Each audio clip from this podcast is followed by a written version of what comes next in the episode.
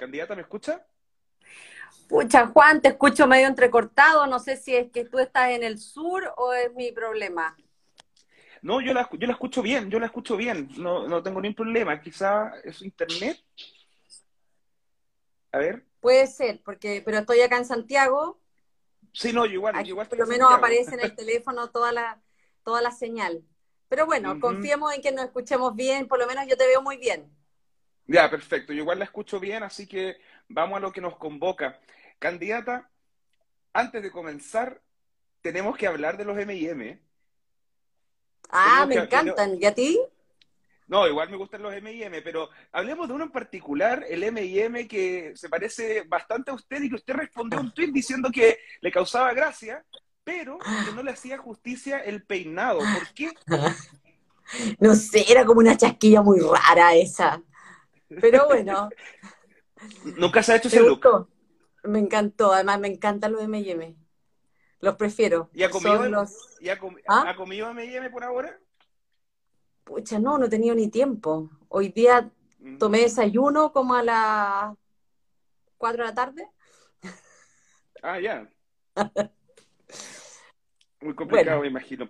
candidata, eh, la, he visto. Pero ya tendré tiempo de comer M&M. Ahí, me imagino, después por lo menos de la primera vuelta habrá un pequeño, un pequeño break.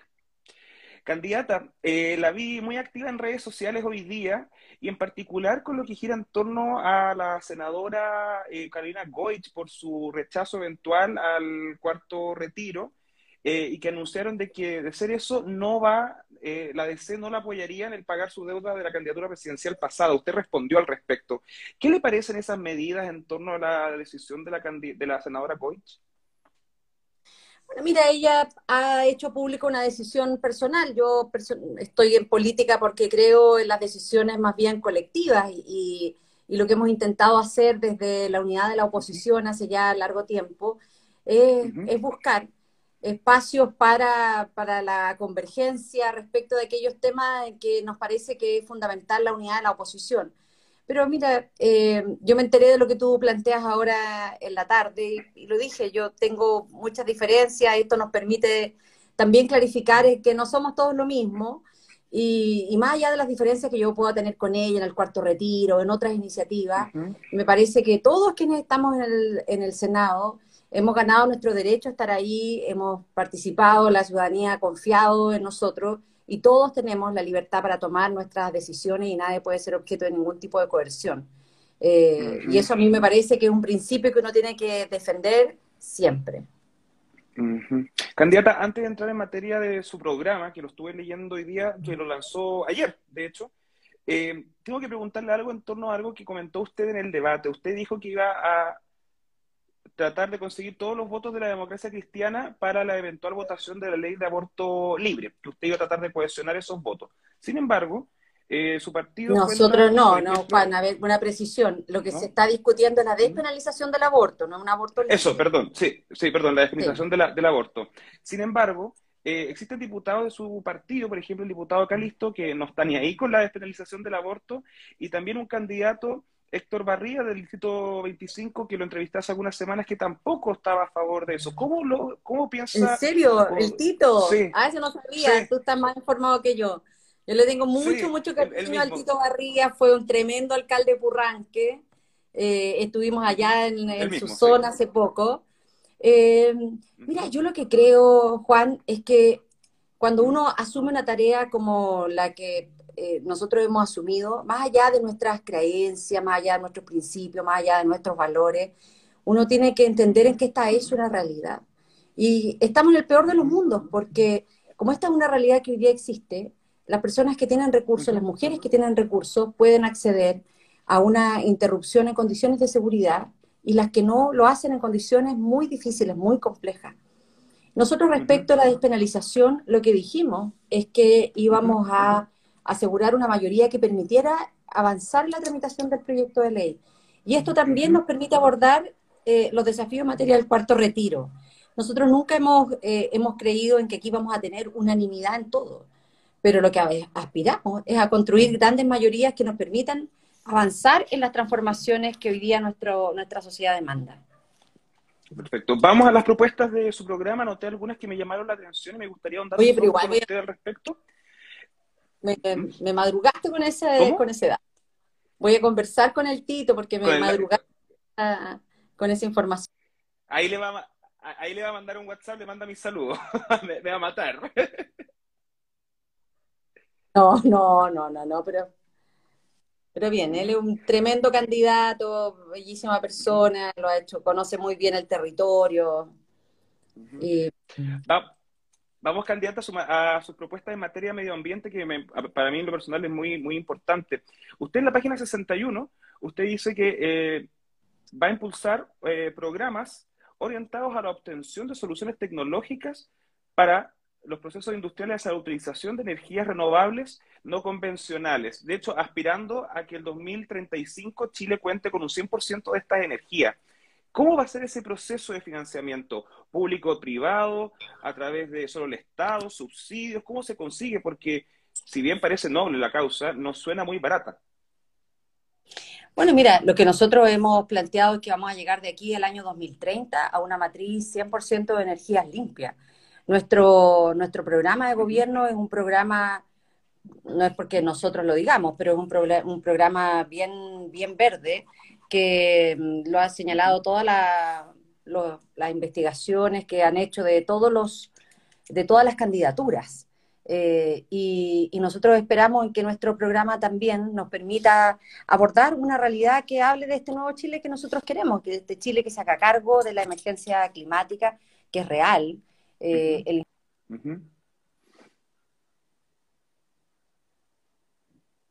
¿O no? Ah, ya. Eh, sí, no, sí, sí, estoy repítame, lo último, que hubo una pausa ahí.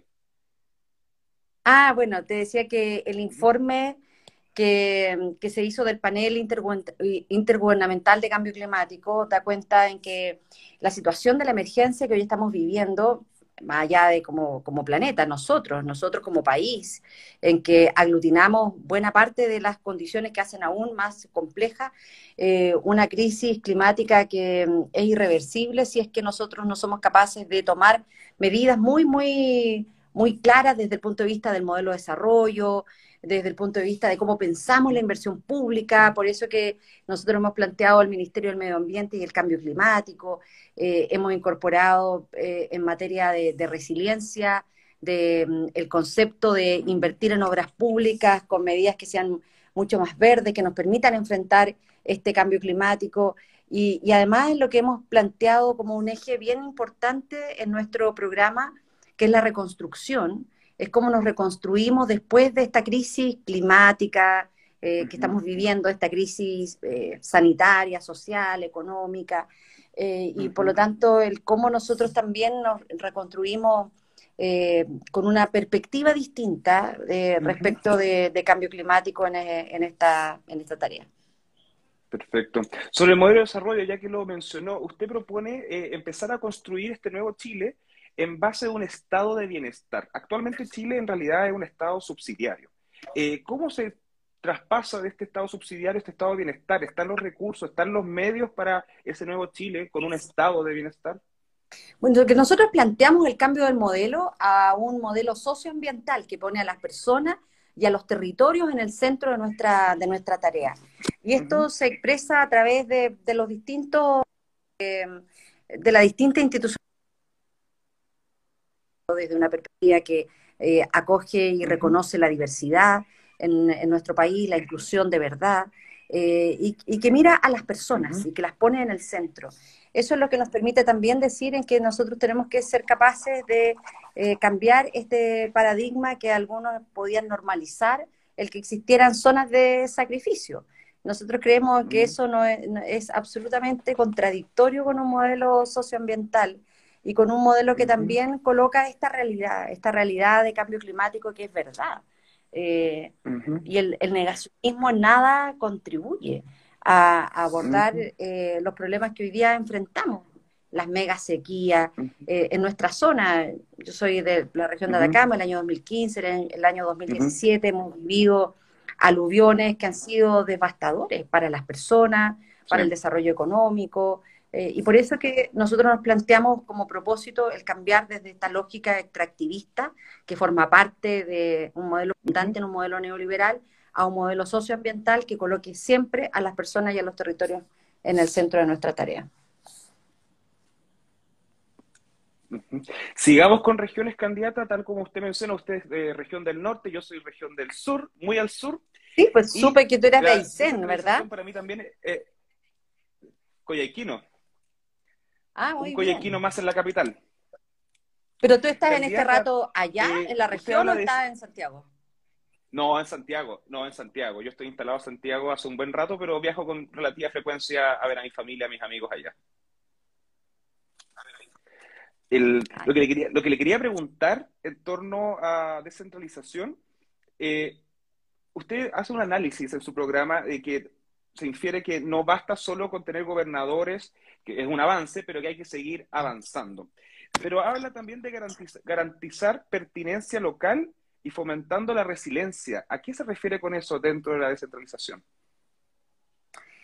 Bueno, porque lo que nosotros hemos planteado como un eje en nuestro programa de gobierno, un eje muy transversal, es la descentralización, porque en la medida en que nosotros seamos capaces de acercar las decisiones a la ciudadanía, eh, en donde esta descentralización la tenemos que ver en un ámbito eh, muy integral, es la descentralización en educación, en el currículum, en la transversalidad del concepto, en que estudiemos cada vez más lo que nos pasa a nosotros en el territorio.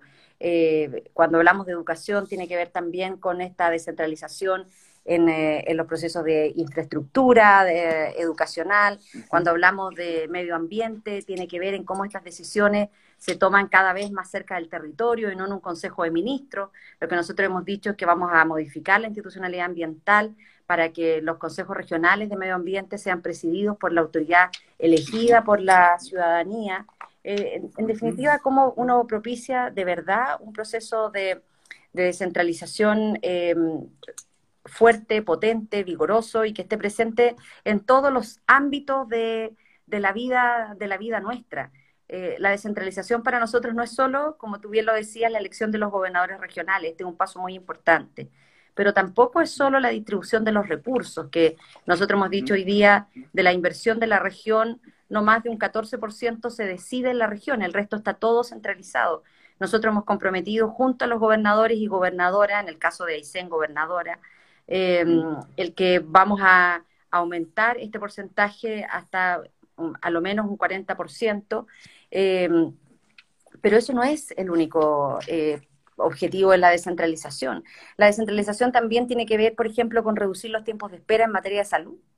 Esto tiene que tener un enfoque, y lo conversaba esta mañana, en eh, una jornada que asistí con el colegio médico, a dar a conocer cuáles eran nuestras propuestas en esta materia, que seguramente vamos a profundizar en, algún momento más, pero, pero tiene que ver con, con esta mirada que, que, es mucho más amplia y que uno la tiene porque no solo vive en regiones, ha vivido, sino porque también ha sufrido los efectos de una lógica centralista. Y, por ejemplo, nosotros pensamos en la descentralización también cuando pensamos en la forma en cómo construimos ciudad. Esto tiene, uno, eh, uno lo hace de distintas formas a partir de, la, de las realidades, de la cultura. A eso nos referimos con la pertinencia. Eh, territoriales, culturales, y, y, por eso que que nosotros planteamos con mucha claridad que la descentralización es un eje transversal que cruza a toda nuestra institucionalidad y todas las, decisiones que, van, que vamos tomando. Candidata, eh, y en ese sentido, ¿qué hacemos con las atribuciones y facultades que tiene el gobernador regional? Porque muchos ah, ah, eh, critican que son facultades o atribuciones reducidas y que está esta contraparte que es el delegado presidencial. ¿Usted cómo lo ve? ¿Eliminaría el cargo de delegado presidencial o le daría más atribución al gobernador? ¿Hacia dónde apuntaría en ese sentido? Mire, nosotros lo hemos eh, comprometido, eh, participamos en, lo hemos comprometido con los gobernadores regionales, nosotros vamos a terminar con la figura del de, mm, el delegado presidencial y lo vamos a transformar. Eh, en un secretario regional ministerial más encargado de los temas de, seguridad y orden público, pero nosotros entendemos en que hoy día eh, este proceso que hoy estamos viviendo de centralización requiere no solo de mayores facultades, atribuciones, sino también de mayores recursos que permitan a los gobernadores y gobernadoras regionales hacerse cargo de las demandas que son cada vez más amplias de nuestro eh, de nuestras comunidades en cada uno de los territorios. Y, para eso hemos planteado eh, ejes que son bien claros, mayores facultades desde el punto de vista de desarrollo social, de fomento y desarrollo productivo. Lo que nos pasa a nosotros, Juan, es que muchas veces, por ejemplo, la Corfo decide un programa centralizadamente y no tiene nada que ver con las particularidades de los emprendedores de un territorio. Eh, ese tipo de, decisiones, de, facultades eh, en materia de fomento productivo, nosotros creemos en que tenemos que ser capaces de transferírsela a los eh, gobernadores regionales que, que, además mantienen una simetría con, con, el nivel central que es muy, muy grande. Por eso que nos hemos planteado el traspaso de de un conjunto de, de, facultades, de atribuciones en temas de inversión, de inversión de, de, agua potable rural, en materia de caminos secundarios, en la medida que nosotros seamos capaces de acercar cada vez más las decisiones a donde están ocurriendo los problemas, eh, no solo tenemos certeza en que se van a resolver de manera más, más pronta, más oportuna, sino que también eh, van a ser mejores decisiones. Perfecto, candidata. Un tema muy recurrente en el último tiempo tiene que ver tanto con pueblos originarios como también con migrantes. Algo pasa en nuestro sistema eh, social y político que las personas que son de pueblos originarios o que son migrantes parecieran ser cada vez personas como parias. ¿Cómo se puede solucionar ese problema para los pueblos originarios y también para los migrantes, sobre todo con la situación del norte? Bueno, mira, nosotros hemos planteado la migración en un mundo eh, interconectado, es un fenómeno global. Eh, y, nosotros compartimos en que este gobierno lo ha hecho muy mal respecto de esta crisis migratoria, porque es habitual en este y en otros temas en que el gobierno llega tarde, lo hace mal. Eh, me tocó estar en, en Arica, en Iquique, mucho antes de ser candidata y lo conversábamos con alcaldes de, la zona, eh, donde ellos decían, mira, aquí se comprometieron a hacer eh, albergues humanitarios arriba, en la frontera, eh, nada de eso ocurre, la gente hace las cuarentenas en los espacios públicos y eso va generando una situación que llega al enfrentamiento como lamentablemente lo vimos. lo, que nosotros creemos es que hoy día la migración que llega a nuestro país tiene características de, de refugio por razones que son eh, absolutamente humanitarias. Cuando uno mira, Juan, que si una madre se va a arriesgar a caminar por el, por el desierto en condiciones tan adversas, poniendo en riesgo la vida de ella, de, sus hijos, eso solo refleja el drama que hoy día tiene que estar viviendo para tomar una decisión como la de eh, llegar hasta nuestro, hasta nuestro país. Y por eso que nosotros hemos planteado con, mucha claridad en que hoy día tenemos que ser capaces de generar una conversación mucho más amplia con todos aquellos países que hoy día son parte de, la ruta migratoria, en que tenemos que robustecer el sistema de migraciones, que tenemos que incorporar un principio de regulación migratoria mucho más claro, con un enfoque intersectorial de las políticas públicas, pero también es ser muy claro en cuáles son las condiciones que nuestro país pone pone a quienes llegan a, nuestro, a nuestro suelo. Y Chile no tiene bajo ningún concepto, en mi opinión, la posibilidad de recibir a personas que eh, tengan antecedentes penales y que vengan a generar situaciones complejas en nuestro país. Todos los países, todos, eh, incorporado políticas de deportación. Eh, Chile no tiene por qué ser una excepción a aquello, pero bueno, este gobierno nos tiene aislados se negó a firmar el pacto de Marrakech para tener una migración segura, ordenada, eh, regular, pero nosotros eh, agregamos además en condiciones de dignidad, que nos parece que son elementos importantes en este proceso. Candidata, cambiando un poco de tema y ya saliéndonos también de lo que... Juan, no sé si se escuchó. Eh, Chile ha sido gobernado... Sí, se escuchó perfecto, sí, se escuchó perfecto, no se preocupen. Eh, candidata, siguiendo con los temas y ya también para ir cerrando porque el tiempo pasa volando, Chile ha sido gobernado en dos oportunidades por una mujer, por la misma mujer. Nos encontramos con una convención constitucional paritaria. eh, cada vez son más mujeres las que están metidas en política, pero actualmente hay solo una candidata mujer y es usted. Y además eh, he visto críticas hacia usted por su desempeño en los debates, que dice que a veces está muy violenta o muy histérica, que son típicas críticas a cuando la mujer alza la voz. ¿Cómo lo ve usted siendo la única mujer en la carrera presidencial?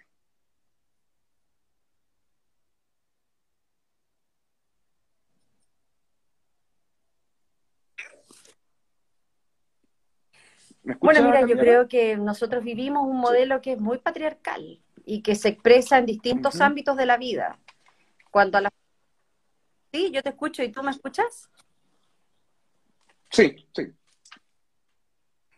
No, te decía Juan que, nosotros vivimos en un modelo que es muy patriarcal y cuando mm, uno comienza a analizar en distintos espacios de la vida, en educación, cuando una estudiante es inteligente, es brillante, lo que se le dice es que no, esta niña es muy estudiosa. Pero el niño que se saca a veces peores notas es inteligente, es brillante. Eh, entonces, yo creo que hay elementos que están muy, muy intrínsecos y nosotros por eso que también en nuestro programa de gobierno el enfoque de, género, eh, que sea intersectorial, que cruce todo, es un elemento que es muy importante porque esto tiene que acompañar el desarrollo de nuestro país. Eh, y, esta, y esta perspectiva, el que, que nosotros lo, hemos planteado, eh, uno lo vive y lo ha padecido siempre, uno ya está bastante más curada de espanto de aquello. Y yo siempre le digo, mire, yo soy así, hablo fuerte, lo hago siempre, y claro, cuando una mujer es clara, va de frente por la vida, es más fácil ponerle este tipo de rótulos de, histérica. Yo no he escuchado que se le diga a un candidato histérico, cuando a veces se ponen bastante histéricos algunos. Eh, pero, pero no se les dice porque es, como hasta, hasta mal visto. Eh, a mí, la verdad, ¿te puedo decir algo? ¿Mm? Me tienen sin cuidado ese tipo de comentarios. Me tienen absolutamente sin cuidado. Sé también lo que soy, que, que he sido siempre una mujer que tengo carácter, me gusta además, eh, he vivido por generaciones en familias que soy que es una familia muy matriarcal, mi abuela, mi bisabuela, mi mamá. Eh, de hecho, mi mamá dice, oye, pero ahora dice las mujeres empoderadas en mi casa, mi abuela siempre fue la que manejó las platas, nunca, nunca le pidió ah, permiso eh, a nadie. Entonces, em, a mí la verdad me tiene súper sin cuidado ese tipo de comentarios. Yo digo que, que se desgasten ellos y que, y que muestren la verdad, lo que les ha costado remecer sus propias estructuras patriarcales. Ok. Candidata, en uno de los últimos debates, si no me equivoco, el primero de todos los candidatos presidenciales, de los candidatos a la primera vuelta, hubo ahí un encontrón bien fuerte con José Antonio Cast y salió el famoso tema de los 600 millones de dólares. Y no solo en ese debate, sino que también... ¿De dólares? Ahora tú. ¿Ah? Ahora le pusiste de dólares. Ah, no, perdón, me confundí.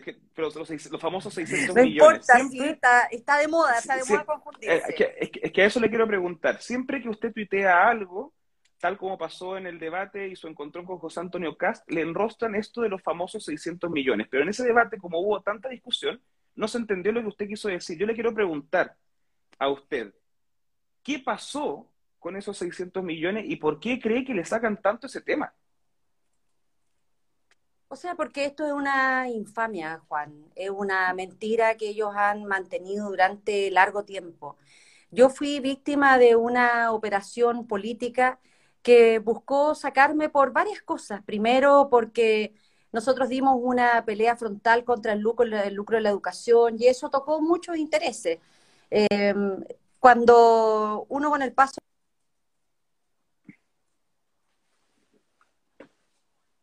la sala del Senado diciendo en que ellos, ellos sabían que la acusación constitucional en mi contra había sido injusta, pero que esa mayoría circunstancial la había llevado adelante. Cuando uno escucha a Mario Desborde, expresidente de Renovación Nacional, y dice, oye, ya déjense de mentir, porque aquí no hubo pérdida de ni un solo peso en el Ministerio de, de Educación. De hecho, Juan, la acusación constitucional ni siquiera es respecto de recursos que se hayan perdido porque en nuestra administración no se perdió un solo peso.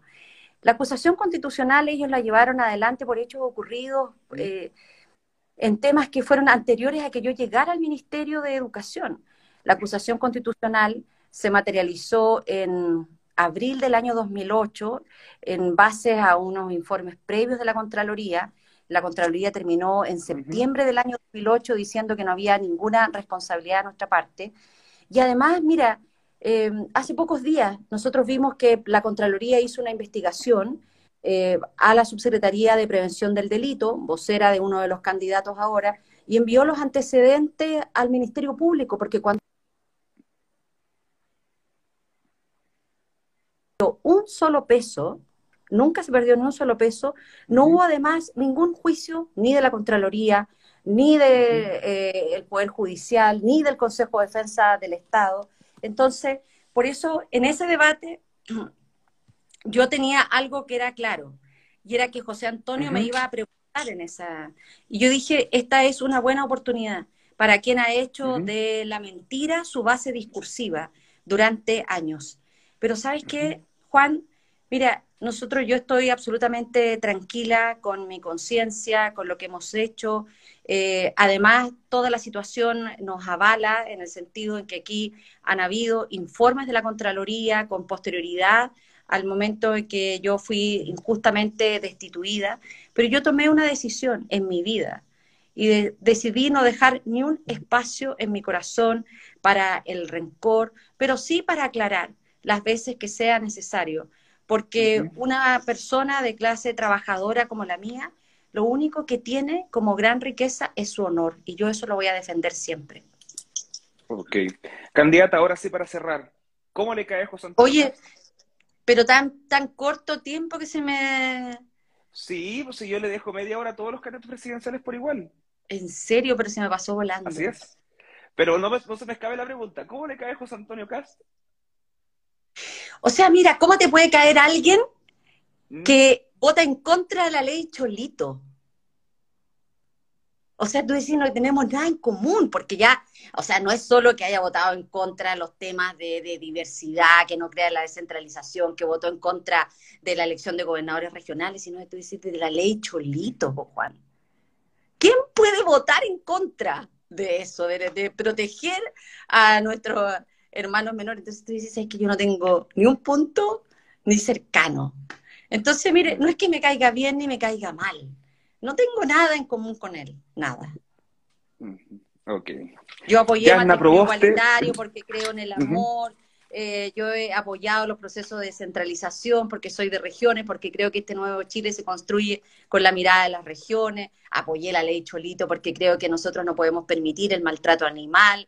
Y así suma y sigue. ¿ah? Apoyé el que los chilenos pudieran votar en el exterior y bueno, la lista sería tan larga. Mm. Mm. Yasna Proboste, militante de la democracia cristiana, candidata presidencial del nuevo pacto social. Muchas gracias por su tiempo y disponibilidad para conversar un rato acá. No, muchísimas gracias a ti, Juan, que esté muy bien. Hasta luego, candidata, que esté bien. Gracias. chao. chao.